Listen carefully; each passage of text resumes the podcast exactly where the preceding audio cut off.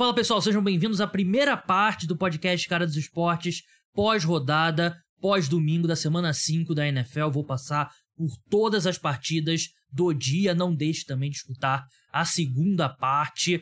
É, como você deve ter visto no título do podcast, tem um sorteio de 100 reais no programa de hoje, que ao longo do programa eu vou revelar. Dá uma, fazer um suspense aqui, escuta o programa todo, que em determinado momento você vai ouvir como participar desse sorteio. Vai ser bem simples, já adianto isso. Alguns recados antes da gente começar o programa. Twitch, cara dos esportes agora está na Twitch. Todas as minhas lives serão por lá. A gente já começou na quinta-feira, foi bem legal. Assistimos juntos ao, ao jogo entre. Foi o jogo do Broncos e Colts. Como que eu poderia esquecer daquele jogo memorável? Siga lá o cara dos esportes. O link tá na descrição também. Siga lá e acompanhe todas as lives. Live sempre segunda-feira, quinta-feira, com certeza durante o Monday Night Football, Thursday Night Football. E eu vou sempre tentar encaixar uma live extra durante a semana. Essa semana vai ser na terça-feira, véspera do feriado. Então vai ser bem legal. Não perca. E lembrar também que o parceiro oficial de apostas do podcast Cara dos Esportes é o Bodog, um dos sites mais tradicionais, mais antigos de apostas esportivas do mundo. Crie sua conta utilizando meu link para eles saberem que eu te mandei. Aposte por lá, tem muita variedade de aposta. Então é isso. Dados recados, vamos começar falando de Los Angeles Chargers e Cleveland Browns. O jogo mais polêmico do primeiro horário do domingo, né? Mais uma vez envolvendo uma decisão polêmica do, é, do Brandon Staley, head coach dos Chargers, que eu vou falar um pouco mais pra frente. Mas um jogo equilibrado.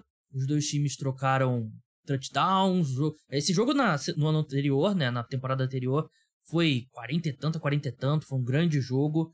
Nesse também foi um pouco uma versão um pouco mais calma daquele jogo, né, em termos de pontuação, mas os dois times trocaram touchdowns, trocaram pontos. No final ali da partida, o Jacob Brissett lançou uma interceptação com 2,44 para o fim, que parecia que tinha decretado a vitória do, do Los Angeles Chargers, né, com 2,55 pro fim da partida. Os Chargers recuperaram a bola, os Browns foram pedindo os timeouts dele. E com 1 e 14 pro fim da, da partida, o, os Chargers tiveram uma quarta para uma jarda na linha de 46, né? Basicamente no meio-campo. Eles foram para conversão, não conseguiram. Os Browns recuperaram a bola, eles avançaram a linha de, até a linha de 35, chutaram um field goal de 54 jardas e o field goal não foi bom, foi para fora e os Chargers saem com a vitória por 30 a 28. É, vamos, tem que começar por essa decisão do Justin Herbert, né? Porque eu vi muita gente reclamando lá no, no Twitter e tal, muitas críticas ao Brandon Staley. É, a matemática 100% apoia a decisão do Brandon Staley. Eu vi dois modelos diferentes né, de probabilidade de vitória, o da ESPN e o do Ben Baldwin, que é um dos principais nomes de analytics nas redes sociais. Ele escreve. Escreve ou escrevia, não sei se ele ainda escreve, mas ele escreve. Escrevia pelo menos pro The Athletic, que é um site importante. Ele produz muito, muita pesquisa importante de analytics. O modelo dele também defendia a decisão do Brandon Staley e acabou dando errado. Quer dizer, os Chargers venceram o jogo, né? Então o quanto que deu errado.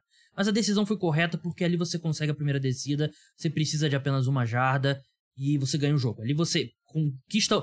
Você precisa de uma jarda para garantir a vitória. É, você tem o Justin Herbert, que é um grande quarterback, que fez um jogo muito bom. Você tem um, jogo que a equipe correu muito bem com a bola. É... Acabou dando errado, mas tá embutido nas probabilidades a possibilidade de dar errado. Eu sei que o Cleveland Browns é, não tem um bom ataque aéreo. O Jacob Brissett até conseguiu 230 jardas, mas não é um grande quarterback. Na interceptação ele mostrou bastante isso. Eu sei que você dá ali basicamente umas 30 jardas a mais pro, pro Cleveland Browns, nem isso, mas 25, 26 jardas. Punch provavelmente vai começar da linha de 20 jardas, vai sair pelo fundo do campo, vai começar pela linha de 20 jardas, então você deu 26 jardas pro, pro Cleveland Browns. O problema é que assim, isso eu falo sempre no podcast. Se você for sempre agressivo ao longo da temporada, no geral, você vai ter um saldo positivo no resultado do que você ir pro punch na maioria das vezes e de vez em quando para conversão de quarta descida e tal, só nas muito óbvias.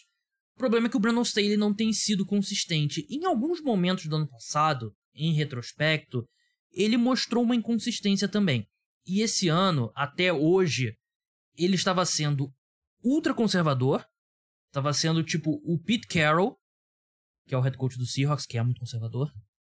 E nesse jogo, ele começou a ser muito conserva muito agressivo, ultra agressivo. Ele teve um, tentou uma conversão de quarta descida logo no começo do jogo, que terminou em, em turnover on downs, né? Que também foi uma quarta para duas, era uma bem óbvia.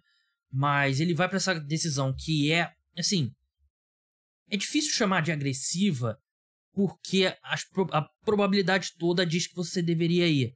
Mas não era o tipo de decisão que ele estava indo. Então você vai numa aqui, vai numa aqui, você tem um volume pequeno de quartas descidas, acontece isso, uma que dá errado e que quase te custa o jogo e não tem um volume no agregado que você vai poder olhar para trás na temporada e você vai ver que você ganhou muito mais probabilidade de vitória do que perdeu. Então, o Brandon Staley ser agressivo de vez em quando não funciona. E ele chegou num ponto que ele uniu o pessoal que de analytics com o pessoal que é mais conservador, né? Ele irritou o pessoal de analytics nas quatro primeiras rodadas, quatro primeiras rodadas, desculpa, e irritou o pessoal do chute nessa semana 5, né? Então, eu acho que foi a decisão correta. Acabou que não. É, o passe incompleto, os Browns tiveram a chance, ainda chutaram um field goal de 54 jardas, que é uma probabilidade bem, bem pequena, né? Mas basicamente o que, que os Chargers eram ali para os Browns não, é, não indo pro punch foi, foram 26 jardas, né? E não é esse absurdo todo. Para mim foi a decisão correta. É, eu achei que os Chargers jogaram muito bem no primeiro tempo, principalmente. O ataque foi bem menos na red zone. A equipe ainda sente bastante falta do Keenan Allen. Keenan Allen que reclamou da decisão do, do Brandon Staley no, no Twitter. O Austin Eckler, ele voltou a correr bem com a bola. Ele correu muito bem no último jogo. Correu bem novamente, né? Teve quase que teve um touchdown longo, né? Mas foi tacleado ali, faltando uma jarda. Foram 71 jardas. Os Browns também. Foi um jogo que nenhum time conseguiu parar o jogo terrestre do outro, né? E o, os Browns tiveram o retorno de Devon Clowney, tiveram o retorno do Miles Garrett.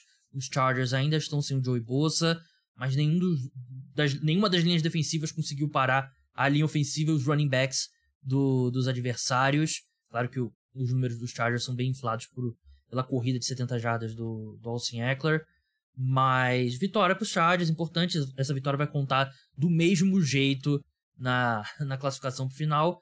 E o Cleveland Browns é aquilo, né? Eles estão tentando é, chegar perto de 50%, 50% ou um pouquinho menos, até o Deshaun Watson retornar, e aí sabe, sabe-se lá o que vai ser com ele em campo.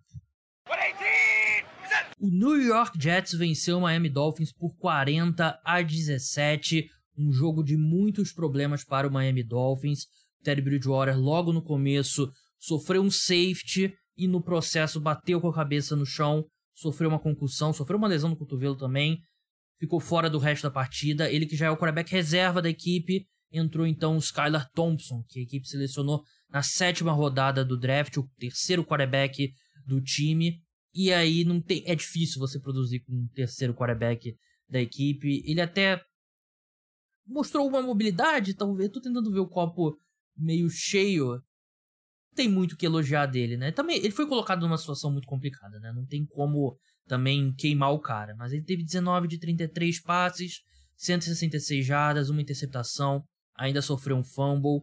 É, a equipe também perdeu o Teron Armstead durante o jogo. Ele vem lidando com os problemas físicos aí ao longo do ano, mas agravou uma lesão dele no pé e deixou a partida. E os Jets conseguiram uma vitória importante, né? Segunda vitória aí com o, depois do retorno do Zach Wilson. 40 a 17, eu acho que soa um massacre que não foi esse jogo, porque começo do último quarto tava 19 a 17. E aí o Miami Dolphins começou ali a dar alguns tiros no pé, é, errou um field goal, teve o fumble, foram dois turnovers on downs, e aí os Jets conseguiram é, ampliar para 40 a 17. É, encerrando uma sequência muito negativa, foram 12 derrotas consecutivas dentro da própria divisão, né, da EFC Leste. Claro, são seis jogos por temporada aí contra rivais de divisão, então você faz a matemática em casa.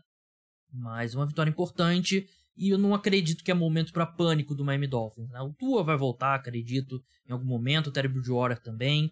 O Teron Armstead tem que ficar de olho porque ele é muito importante. Ele é um cara suscetível à lesão. Né? Mas foi um jogo que deu tudo errado Não acho que é momento para pânico, mas pro, do lado dos Jets é mais um passo na direção correta, né? O Zach Wilson foi espetacular, foi ele acertou 66% dos passes, 210 jardas, não lançou interceptação, que é um, um bom lado.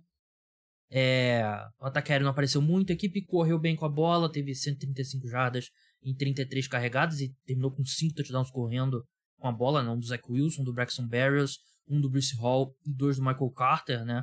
Mas isso é muito script, né? Chegou ali na red zone, vamos correr com a bola. Por isso que tem esse número altíssimo de, de touchdowns.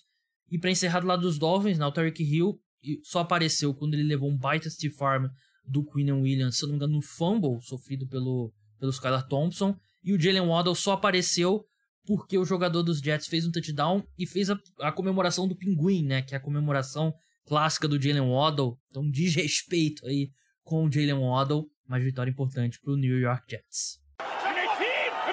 Vamos passar agora para Minnesota Vikings e Chicago Bears, mas antes pedir para você que escuta o podcast no, no Skype, no Skype, Skype, no Spotify ou no Apple Podcast para deixar cinco estrelas lá, porque ajuda na, nos rankings lá, as avaliações cinco estrelas. Se inscreve se você ainda não se inscreveu, liga as notificações, fala para os amigos escutarem. Se você gosta desse podcast, fala para um amigo seu que gosta de NFL. Vamos crescer aí nesse boca a boca, nessa propaganda aí, que é o melhor tipo de propaganda. Mas vamos falar agora de Chicago Bears e Minnesota Vikings. Vikings venceram por 29 a 22, uma partida que eles fizeram de tudo. Tudo possível eles fizeram para tentar perder essa partida, mas não conseguiram. Os Vikings foram quase perfeitos no primeiro tempo. O, o Justin Jefferson teve sete recepções para 91 jardas no primeiro quarto, não é no primeiro tempo, primeiro quarto. Kirk Cousins parecia que ia ser aquele mesmo. Kirk Cousins de tarde é outra coisa e tal. E o time morreu no segundo tempo. O time parou de funcionar no segundo tempo. A defesa dos Vikings não é boa. Não consegue gerar pressão. É, a secundária é questionável, apesar do o Cam Densler fez um, um, jogo muito bom. Ele recuperou um fumble, tirando a bola da mão do jogador dos Bears. Teve alguns tackles importantes também. Mas foi impressionante como os Vikings morreram no segundo tempo, deixaram os Bears é, voltarem na partida. Né? O jogo parecia que estava caminhando assim para uma goleada do Minnesota Vikings, mas os Bears conseguiram com um field goal do Cairo, né? Cairo que não jogou semana passada por motivos pessoais. Ele conseguiu o field goal, colocou a equipe na frente por 22 a 21, mas os Vikings tiveram um drive longo logo em seguida de 7 minutos, viraram o jogo com um touchdown e uma conversão de dois pontos.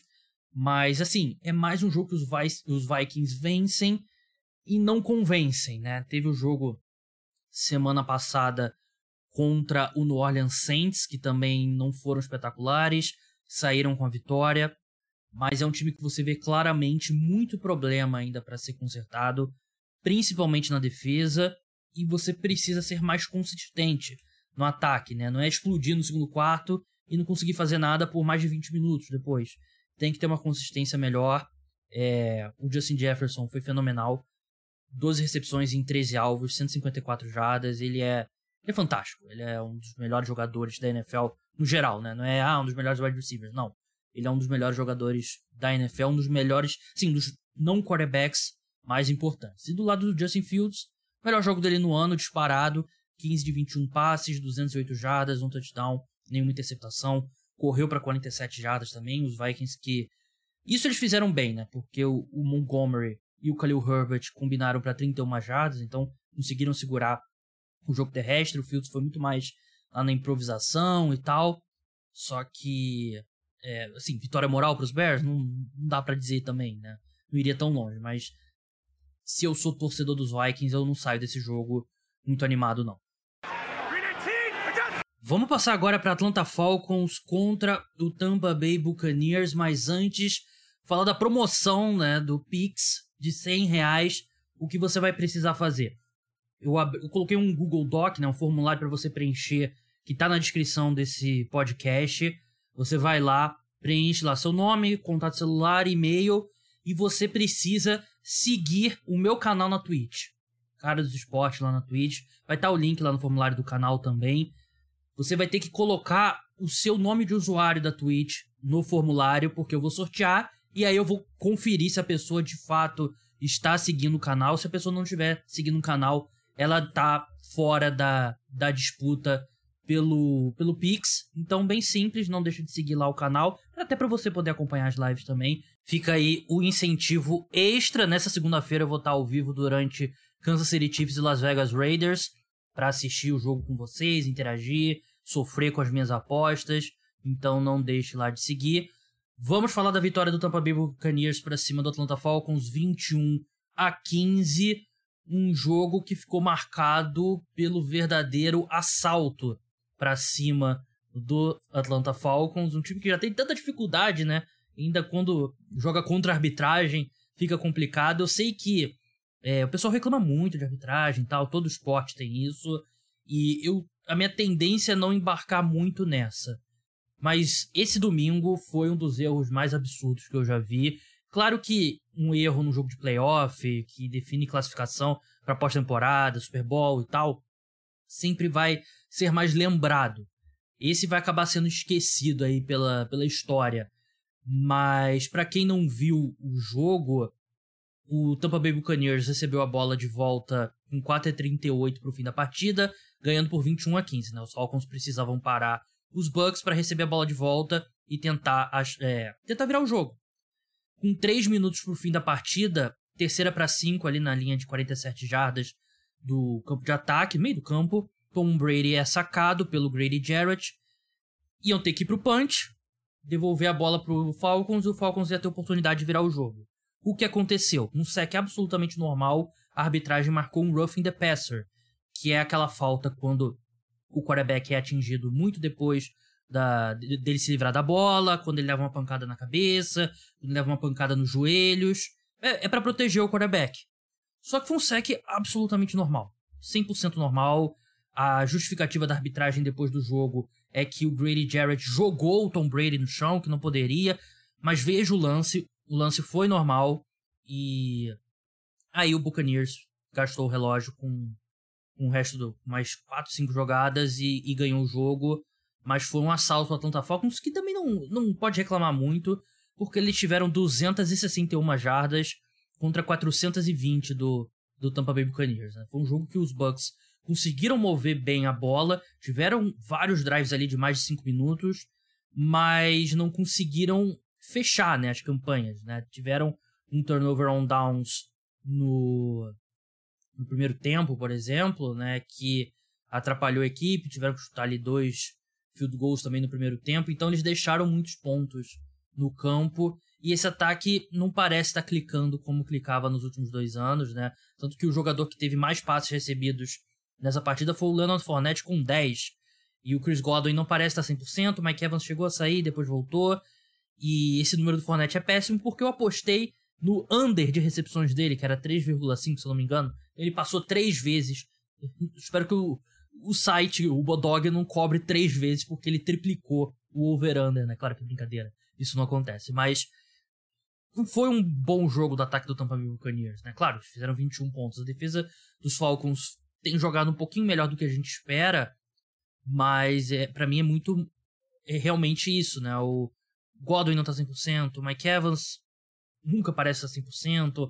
A linha ofensiva, eu acho que em geral, vem fazendo uma temporada boa, mas o interior às vezes ainda deixa a desejar. Não foi o caso nesse domingo, com exceção do, do sec que não contou do Grady Jarrett. Do lado dos Falcons, né, o relógio já tá chegando no final do Marcos Mariota como titular, né? Ele foi muito pressionado, muito por conta da linha ofensiva não ter jogado bem na proteção pro passe, mas muito porque ele segura muito a bola também. É, tá na hora de ver o Desmond Reader em campo, né? Já, talvez já tenha passado da hora. A equipe sentiu a ausência do Cordarrelle Patterson, né, que vai ficar um mês fora. Assim, o Pitts não jogou, mas dá para dizer que ele ele fez falta quando o ataque dos Falcons pouco usa o Kyle Pitts. Então não quero, não quero falar que fez tanta falta assim também, né? Mas é, foi um, foi um assalto. Não que os Falcons fossem virar o jogo, mas é um, um dos piores erros que eu vi na temporada da arbitragem até agora. Vamos falar agora de Detroit Lions e New England Patriots, o jogo em New England, né, que teve até um jogo comemorativo. Teve logo antigo, né? O Pet the Patriot, teve a pintura antiga, uniforme, capacete. E a equipe venceu por 29 a 0. Melhor atuação do Patriots na, na temporada, né? A equipe defensivamente, pelo menos o time tá se encaixando muito bem, né? A defesa segurou o Detroit Lions, que era o melhor ataque, um dos melhores, melhor ataque exagero, mas um dos melhores ataques da NFL é, até agora, né? E o Jared Goff que odeia enfrentar o Bill Belichick, né? Mais uma vez tem uma atuação bem ruim contra o Gold, dos técnicos pelo menos. É, o jogo já começou com um clima estranho, né? Porque teve aquela lesão do Savion Smith, um defensive back, o safety, né? Do Detroit Lions. Defensive back pode ser safety ou cornerback, engloba as duas posições. Ele sofreu uma lesão no pescoço, saiu de ambulância e a gente viu o tio e o pai dele descendo pela arquibancada pro, pro, pro campo para ir junto na ambulância, então sempre fica um clima ruim, fica assim, você fica preocupado com o jogador. As últimas notícias era que ele tem movimento na, nas extremidades do corpo, que é sempre ótimo se tratando de lesão no pescoço. Não sabemos ainda se ele vai retornar para Detroit com o resto do time, né? Mas era o objetivo. Mas se ele tá com um movimento nas extremidades já é um bom sinal. Mas nada deu certo pro, pro Detroit Lions nesse jogo, né? O, eles tiveram um fumble retornando para touchdown. O Jared Goff é, lançou uma interceptação. Nada encaixou nesse ataque. Eles foram várias vezes para quartas descidas. Se não me engano, foram seis tentativas. Seis tentativas, nenhuma deu certo. E os Patriots dominaram completamente é, com a defesa. Eles nem geraram tanta pressão assim para cima do Goff. Foram dois sacks, mas a secundária dos Patriots está encaixando muito bem. O TJ Hawkinson, que teve um jogo histórico contra o Seahawks, não fez nada nesse domingo, uma recepção para 6 jardas em 4 alvos. O Amon Hassan Brown, que não está 100%, 4 para 18 apenas, né? E do outro lado no ataque, o Bailey Zapp é... fez feijão com arroz, né? Lançou uma interceptação ainda, mas tentou 21 passes apenas, 188 jardas, um touchdown. O Damian Harris, né, running back da equipe, running back número 1, né? Deixou o jogo machucado, que é uma preocupação pro resto da temporada, mas o Ramon, Ramondre Stevenson é um running back muito bom também, ele teve 161 jardas em 25 carregadas, né? Teve dois passes recebidos também e a equipe precisou só fazer o feijão com arroz mesmo no ataque, né? Porque na defesa o Detroit Lions, ele é, é muito fraco. A defesa dos Lions não consegue fazer nada, não consegue pressionar o quarterback, não consegue parar o jogo terrestre. Então você faz o simples e quando a defesa dos Patriots está jogando tão bem como jogou, é, não tem porquê é, arriscar também. O clima da, da temporada do Detroit Lions já mudou completamente, né? Porque é um time que começou bem o ano, jogando muito bem no ataque.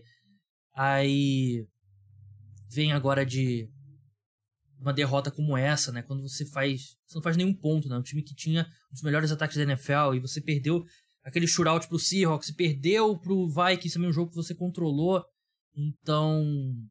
É um time que precisa vencer jogos, né? Passou da fase de, de vitórias morais e definitivamente não foi nenhuma vitória de verdade nem moral nesse caso, né? Mas é, o clima vai ficando pesado. Eu já vi gente reclamando do Dan Campbell, o, cobranças para mudar o staff na defesa e não que a defesa tenha sido o problema nesse jogo, né? Mas é, no geral a defesa vem jogando muito mal.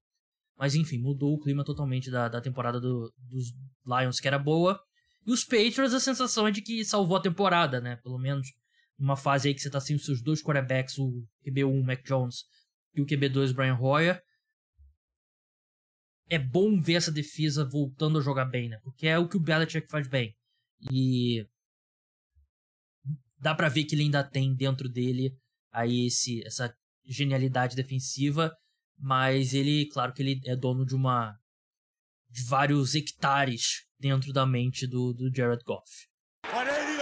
Vamos falar agora do atropelo do Buffalo Bills para cima do Pittsburgh Steelers, 38 a 3, um jogo que esperava-se uma vitória folgada do Buffalo Bills, mas não nesse nível.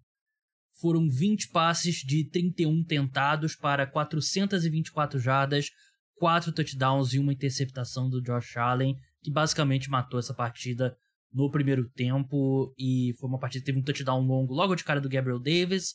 Em seguida, o Pittsburgh Steelers sofreu um fumble. Parecia que os Bills teriam matado o jogo logo ali, né? Mas eles não conseguiram touchdown logo em seguida, erraram o field goal, mas depois só foi ladeira abaixo, a equipe dos Steelers não teve qualquer alternativa contra esse time, que é muito bom, né? O time do Buffalo Bills é muito bom, tanto no ataque quanto na defesa, anulou completamente é, qualquer... Esse ataque dos Steelers é muito ruim, e pegou uma das melhores defesas da NFL, né? Além de ter o melhor ataque da NFL do outro lado, o Buffalo Bills, então não tem muito que pode fazer, uma equipe que tá com calor no primeiro jogo como titular, começando a partida, né? Ele entrou no intervalo da, da última partida. É, não tem muito o que falar, né? O Gabriel Davis teve é, 171 jardas, mas em três recepções, né? Uma foi um touchdown de 98 jardas, ele teve também outra recepção longa. Stephon Diggs, 8 para 102 e um touchdown. É, do lado dos Steelers, o, Deontay Johnson e o George Pickens fizeram algumas recepções bonitas ali, mas é, é assim, difícil encontrar dois times em é, hemisférios mais opostos da NFL do que Buffalo Bills e, e Pittsburgh Steelers. Vamos para o jogo mais animado da tarde. O New Orleans Saints derrotou o Seattle Seahawks por 39 a 32. Um jogo que o Seahawks. Quer dizer, o Saints saiu na frente com um field goal. Os Seahawks viraram.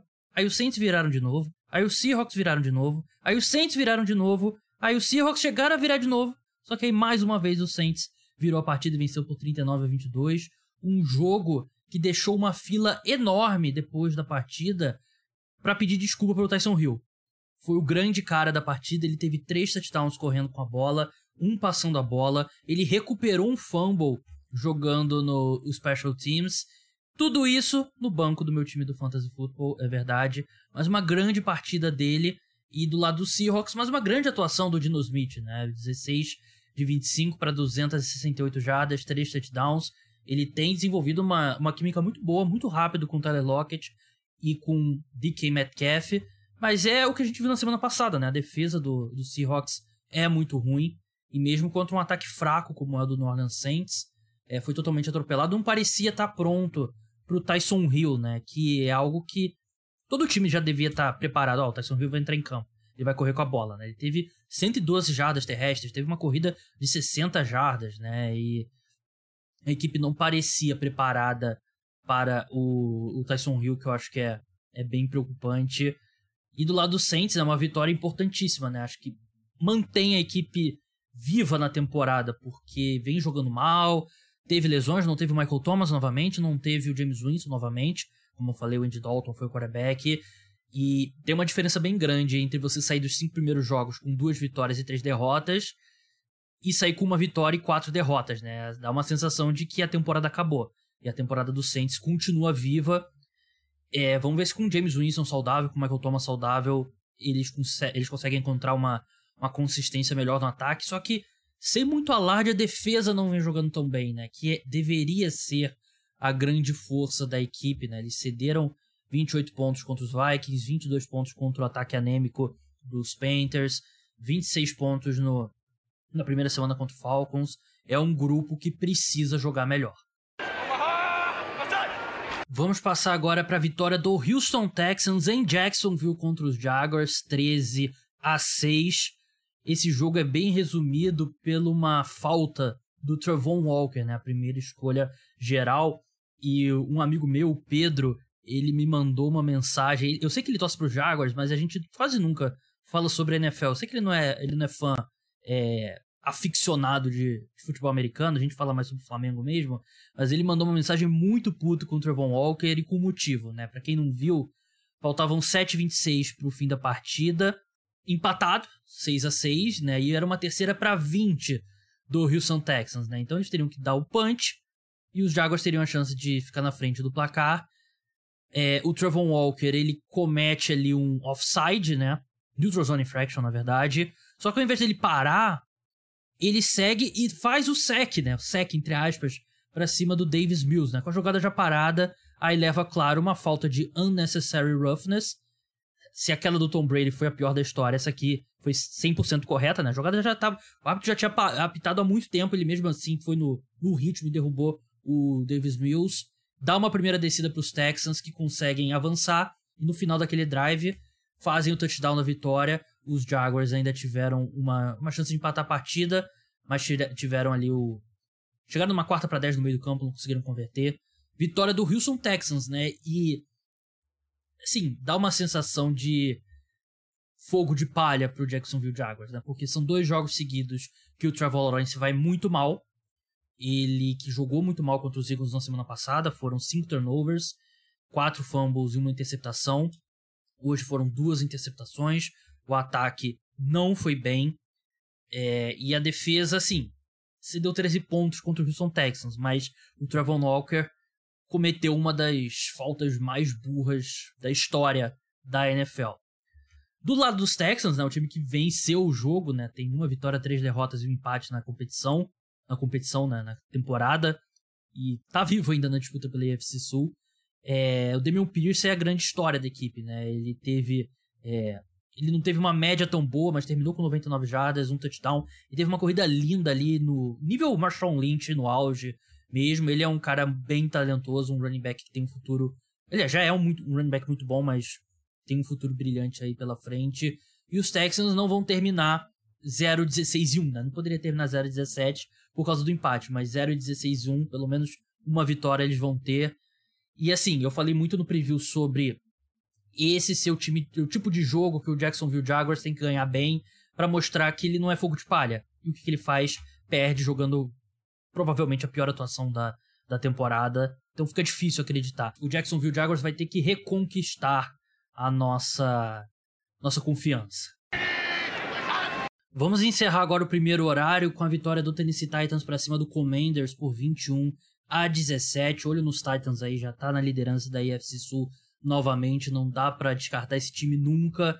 É um jogo que terminou com interceptação do Carson Wentz, né? Como terminam muitos jogos do Carson Wentz, né? O Commanders teve a chance de virar a partida, teve um drive no final que teve, foram 17 ou 18 jogadas, deixa eu ver aqui, agora eu não lembro.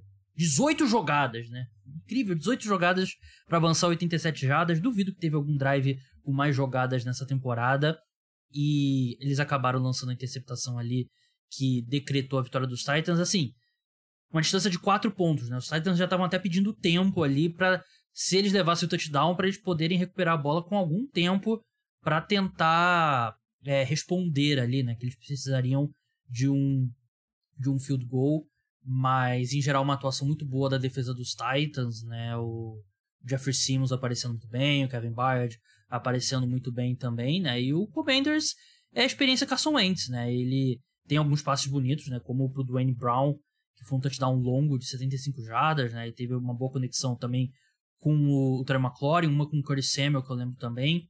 Mas aí ele lança a interceptação que custa a equipe a, a partida, né? E do lado dos Titans, Ryan Tannehill é, foi sacado cinco vezes, ele tem sido muito sacado, ele segura a bola. É aquela combinação que eu falo sempre. Linha ofensiva que não protege bem pro passe e quarterback que segura a bola. Ele não tem muitas opções também para se livrar da bola rápido, né? Ele teve 181 jardas, 61 vieram num passe pro Nick Westbrook e Kine. Eu sempre me derrubo aqui na hora de falar o nome desse jogador, né? O, o Derrick Henry teve 28 carregadas para 102 jardas, né? Não é uma, uma boa média, e eu também não sei o quanto que os Titans querem dar uma carga tão grande assim pro Derrick Henry num jogo aleatório em outubro. Porque, sim, é um cara que eles deveriam querer preservar um pouco mais pro final da temporada. Não é ideal para alguém que tá vindo de uma cirurgia no pé ter uma carga de trabalho tão grande, mas uma vitória é uma vitória, conta do mesmo jeito vitória em outubro, novembro e dezembro. E como eu falei, os Titans já estão na liderança da AFC Sul novamente. É, antes de passar para o próximo jogo, o jogo de Londres, eu só quero pedir desculpa um pouco pelo barulho no fundo, porque o barulho não é no meu lado. O barulho é no lado lá do Gabriel Queiroz, meu amigo jornalista, que estava lá no jogo entre Giants e Packers. Ele foi o nosso correspondente internacional. Então por isso que tem o barulho da torcida, porque ele está lá, literalmente lá no estádio. Então, estamos aqui ao vivo gravado, né? Liguei aqui pro meu amigo uhum. Gabriel Queiroz, jornalista brasileiro que mora na Irlanda. Estava, está no estádio do Tottenham nesse momento. Vocês estão ouvindo todo o barulho, é do estádio do Tottenham. Ele tá lá Exatamente aqui no estádio. pro jogo dos Giants. Torcedor dos Giants, ele assim como eu. E ele foi lá assistir ao jogo, grande virada dos, dos Giants. Como é que foi o clima aí no estádio, meu xará? Cara, então eu cheguei aqui muito cedo, o jogo era duas e meia da tarde daqui. Eu cheguei em torno de 11 da manhã. Cara, só havia torcedor do Packers, só tinha esse torcedor do Packers. Os caras, eles têm pelo menos 70% do estádio. E aí, cara, é, cheguei perto de um dos torcedores do Giants, bebi aqui pré-jogo, fizemos festa, muito divertido o clima. E aí, cara, quando começou o jogo, só dá os só tinha os caras. O Packers abriu 17 a 3, se não me engano. Aaron Rodgers, como sempre, doutrinando. A torcida do Giants calada, do Packers cantando. O som do estádio é dos caras, o locutor é deles. E a gente começou mal, mas depois a gente começou a correr bem. Daniel Jones começou a passar melhor a bola. O meu herói, Saquon Barkley, começou a correr. A gente começou encostando no placar. Eu falei, mano, vai ser, vai ser um negócio aqui louco. E aí gente conseguiu virar sem acreditar ainda.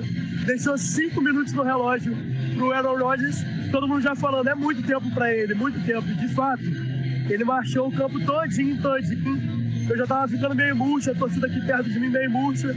Quando a gente consegue dois passos defletados, cara, segurando os caras, deixando só 15 segundos no relógio. Foi um nervosismo assim, absurdo, mas um dos, melhores dias da minha vida, cara. Não tem como resumir isso tão pouco tempo falando, não. Incrível, incrível. Grande vitória dos Giants, né? 27 a 22. Eu assistindo aqui de casa, eu fiquei maluco, imagino o Queiroz também assistindo de lá. Mas realmente, você, é, é isso mesmo que aconteceu. Né? Os Giants abriram, chegaram a estar 17 a 3 atrás no placar, né? O primeiro tempo da equipe não foi bom, mas a equipe voltou muito melhor pro segundo tempo. E quando o Saquon Barkley voltou pro jogo no último quarto, a equipe conseguiu aquele drive gigantesco de 8 minutos. É... Não, foram. Isso, 8 minutos, 15 jogadas, 91 jardas. Conseguiu o touchdown que empatou é, a partida, depois virou o jogo. E a defesa, que é impressionante, eu quero saber como é que é vê-la de perto, porque é uma defesa muito, muito carente de talento, mas eu acho que a gente tem que elogiar muito o trabalho do Wink Martindale, porque é um grupo que tá jogando muito melhor do que você olha os titulares de 1 a 11. Esse grupo tá jogando muito acima do que deveria, com muita energia, né, Queiroz? Muito sempre dois, três caras chegando na bola. É aquela coisa da importância do esquema, né? Quando você tem uma defesa que, em termos de talento, é muito fraca. Não, exatamente. E não só a defesa, Gabriel. É, o Wink Martindale, defensive coach novo que veio do Ravens, ele é excelente. A gente vê. Se você tirar o Kevin Thibodeau, que é um rookie, algum, é, é, algum safety, algum corner que já tá um pouco mais de tempo no time, são caras muito experientes, muito novos, nenhum cara de muito nome. Mas é uma unidade que vem jogando, assim, num conjunto muito bem. E é, assim, surpreendente, porque é, jogadas-chave da partida, ela, ela aparece, sabe? Não é o tempo todo, ela não é constante durante o jogo. Ela toma big play, ela faz falta, mas ela, é, em momentos decisivos, ela aparece como um todo. Se você for fazer uma média, é uma defesa que vem jogando muito bem, sabe? E a mesma coisa a gente pode dizer do ataque. É, para mim, hoje, o Brian Dable, head coach da equipe, já pode ser considerado um dos melhores head coach, se não da NFL, com certeza da temporada. Porque o trabalho que vem fazendo com o elenco é, medíocre no, no, no, nível da palavra mesmo, de mediano, é assim, é, é o Giants está jogando num nível muito mais alto do que deveria, sabe? É um time que só teve uma derrota e que o jogo foi apertado contra, o, contra o Cowboys, sabe? É, foi no prime time, porque o Daniel Jones não pode ganhar em prime time. Não sei se aquilo onde chega a ser um prime time, mas ele venceu e, assim, coisa de louco, cara. Uma experiência absurda.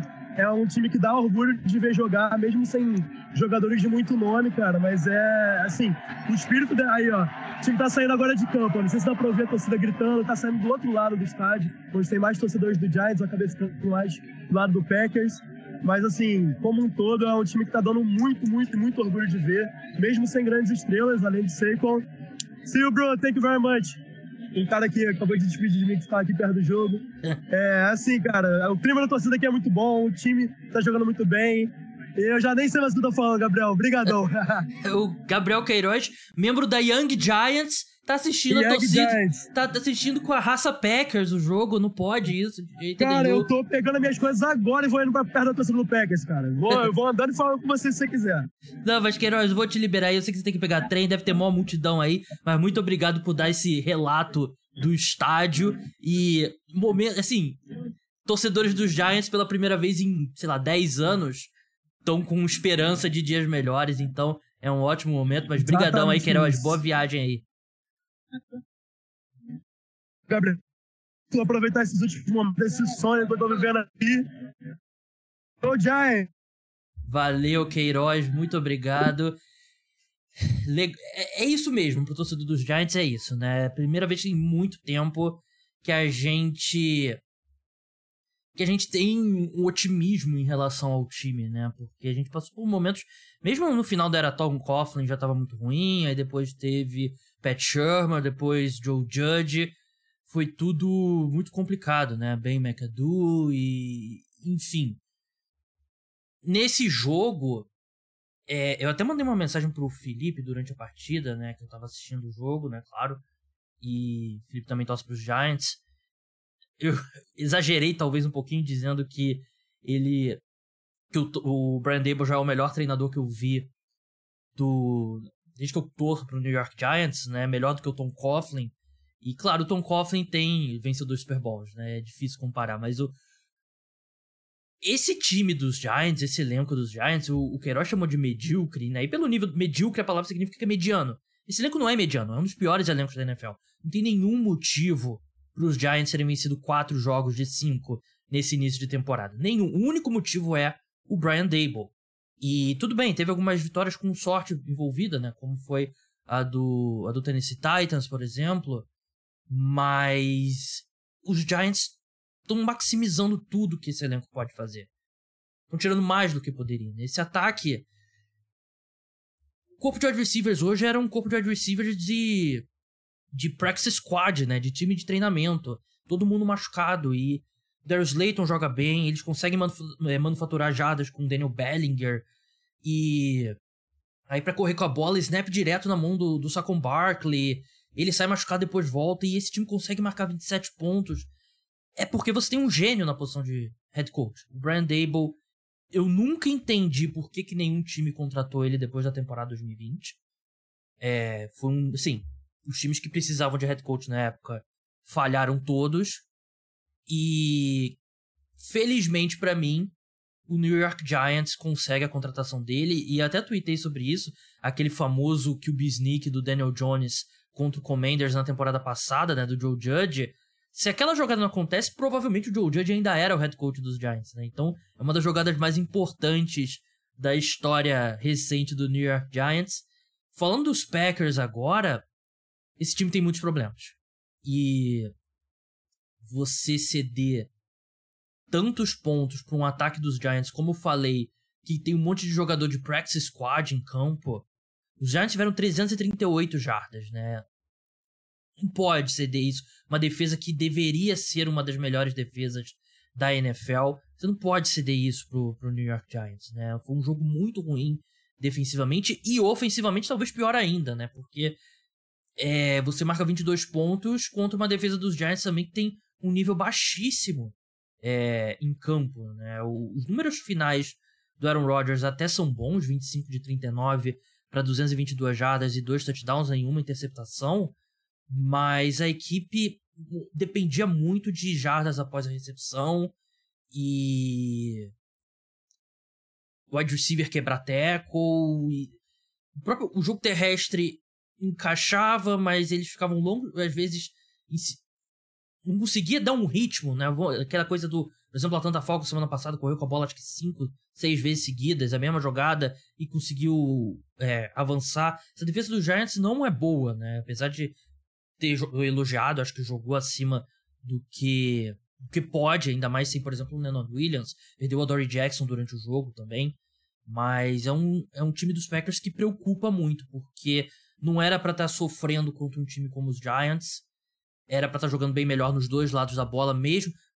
Mesmo no ataque a gente sabendo das mudanças no corpo de receiver, não era para estar tá sofrendo tanto para mover a bola contra os Giants. Então, oficial, eu dou autorização pro torcedor dos Packers ficar com medo, ligar o sinal de alerta, porque é um time que foi pra prorrogação com os Patriots com o terceiro quarterback em campo e perderam para um, um, time do New York Giants que tá no primeiro passo de uma reconstrução Mas como torcedor dos Giants, eu tô muito feliz com o desempenho do time, muito esperançoso pro futuro, sabendo que agora a gente tem um head coach. Antes de seguir com o programa, só queria lembrar que o podcast é um oferecimento do programa de apoiadores. Se você quer ter acesso a dois podcasts exclusivos por semana, um terça-feira à noite, com análise do Monday Night Football e debate sobre os principais tópicos da NFL, e um de sexta-feira de manhã, com análise do Thursday Night Football, e ler os meus textos diretamente no seu e-mail, né? São duas newsletters por semana, e tem outros incentivos além disso, dependendo do plano que você escolha. Se torne apoiador, o link está na, descri tá na descrição. Você pode pagar com Pix e tendo desconto nos planos de seis meses e um ano. Tem o plano Pro Bowl, o plano MVP e o plano Hall da Fama. Então, olha lá e vê se tem algum que se encaixa nas suas necessidades, na sua, no seu orçamento. E é muito importante que a gente continue crescendo aqui o número de apoiadores. Vamos para os jogos agora do segundo horário, começando pela vitória do 49ers para cima do Carolina Panthers, 37 a 15. Esse jogo a gente não precisa ficar muito tempo, foi um atropelo total do 49ers, o ataque dos Panthers é completamente inepto. Baker Mayfield faz uma temporada muito ruim, mesmo com a ressalva de que o Matt Rule, que é o head coach, o Ben McAdoo, coordenador ofensivo, são péssimos. Ele por si só faz uma temporada muito ruim.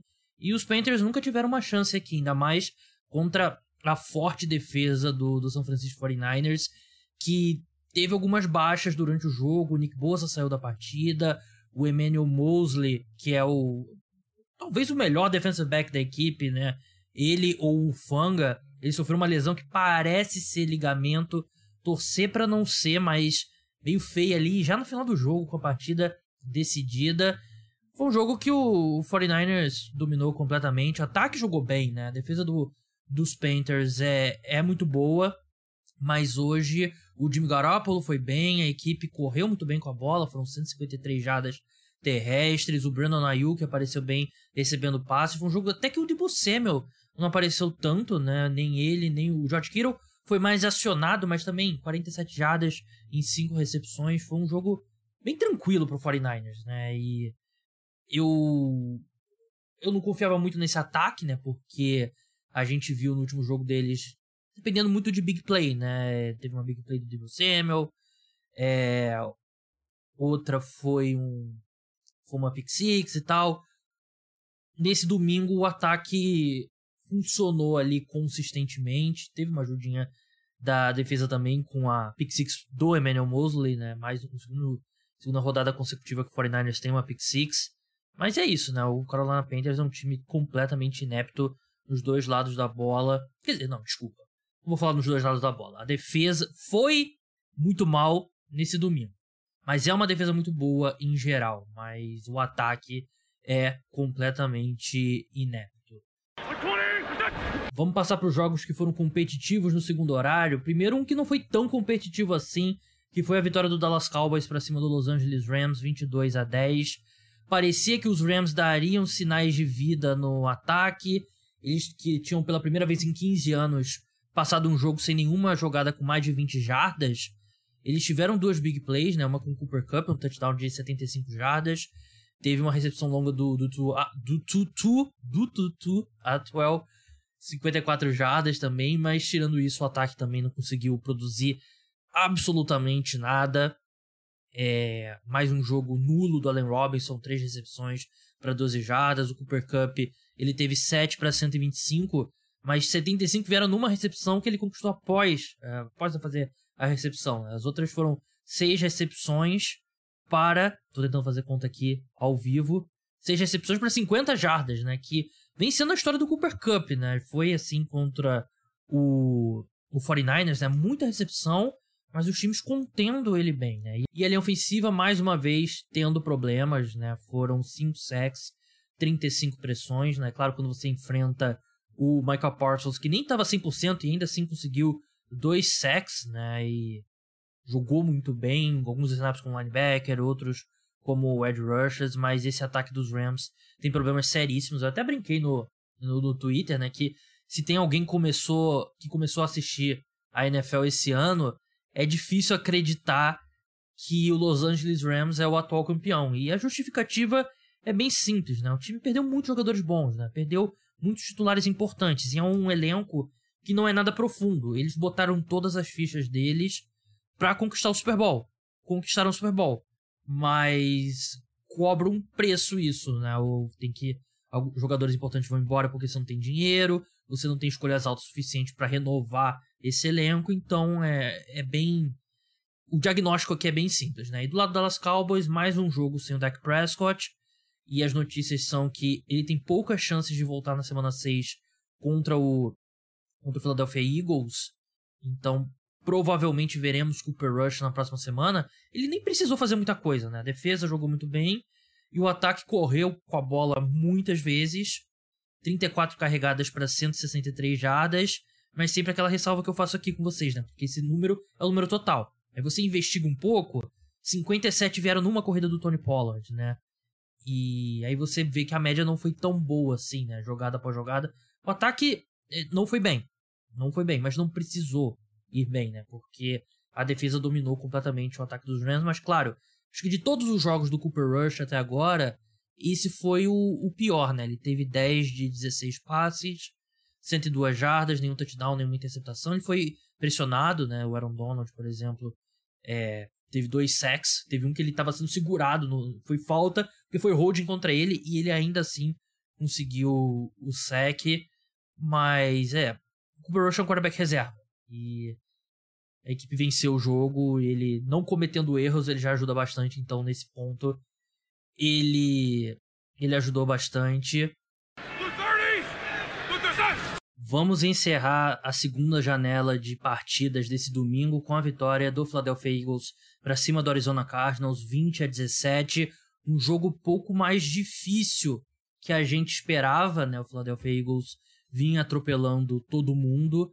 A defesa dos Cardinals jogou muito bem e vem jogando muito bem, né? Depois daquela partida desastrosa contra o Kansas City Chiefs na semana 1, é, se você pega os números, por exemplo, em EPA por jogada nas últimas três semanas, a defesa do Cardinals é a sexta colocada, né? E se vocês estão escutando barulho, é porque meu cachorro, excepcionalmente desse domingo, tá aqui no meu quarto é, gravando podcast comigo, né? Estão vindo a, a medalhinha aqui na, na coleira dele, ele se coçando.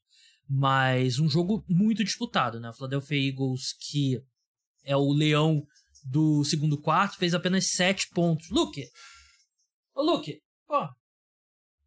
Desculpa. É... Fez apenas 7 pontos no segundo quarto. Né? Ah, cara, bem. Agora parou aqui do meu lado. É... Fez 7 pontos no segundo quarto, enquanto os Cardinals fizeram 10, né? Então, pela primeira vez, o Philadelphia Eagles perdeu um segundo quarto na, na temporada, né? E no final do jogo, a bola puniu o Arizona Cardinals por decisões ruins da equipe, né? Ela recebeu a bola com 1,45 de volta, né? Precisando um field goal para empatar a partida, o touchdown para virar o jogo, né? Já não tinha timeouts. Eles conseguiram uma primeira descida na linha de 34 jardas do campo de ataque. E acho que o Kyler Murray entrou um pouco em pânico, né? Ao invés de chamar a jogada na, ali na linha de scrimmage mesmo, ele fez o spike. Aí na jogada em, segui em seguida, né? Ele correu 9 jardas, foi tacleado dentro de campo e teve que ir pro spike de novo. E de novo eu achei que ele foi um pouco afobado mas de qualquer forma, em três jogadas eles deram dois spikes, não sobrou mais jogada. Eles tiveram uma quarta para um, tiveram que chutar o field goal de 43 jardas. O field goal não foi é, convertido, saiu pela direita ali da, da trave. E vitória para o Philadelphia Eagles, um jogo que eles tiveram que suar muito mais do que a gente esperava. Né? O Jalen Hurts ele quase lançou uma interceptação ali no final do jogo que teria custado bastante a equipe, né? Teria, é, sim, foi dentro da endzone, né? Então os Cardinals recuperariam a bola na linha de 20 jardas, precisando do field goal para vencer o jogo, não field goal para empatar. Ele foi o melhor corredor dos Eagles, teve dois touchdowns, 61 jardas e tirando esse erro no final, achei que no geral foi mais uma atuação muito boa dele, né? Do lado dos Cardinals, eu achei que o Kyler Murray não foi tão especial quanto a gente está acostumado a ver. Acho que os Eagles fizeram um trabalho melhor aí do que, por exemplo, os Raiders fizeram é, duas semanas atrás contra a equipe. Mas é, é isso, foi um jogo duro. Um jogo, acho que a defesa que colocou mais obstáculos aos Eagles na, na temporada até agora. Mas, mais uma vez, o Philadelphia Eagles tem um jogo difícil e consegue vencer a partida. Bem, acho que é isso. Acho que é isso pra falar da partida. Vamos, vamos seguir para a segunda parte do programa, né? Já tá aqui nesse feed. Se, ao menos você esteja escutando no segundo que acabou o Sunday Night Football, ele já está no feed. Quando você acordar de manhã, com certeza vai estar lá. Não deixe de participar da promoção, não deixe de me seguir na Twitch. Então é isso, até a próxima.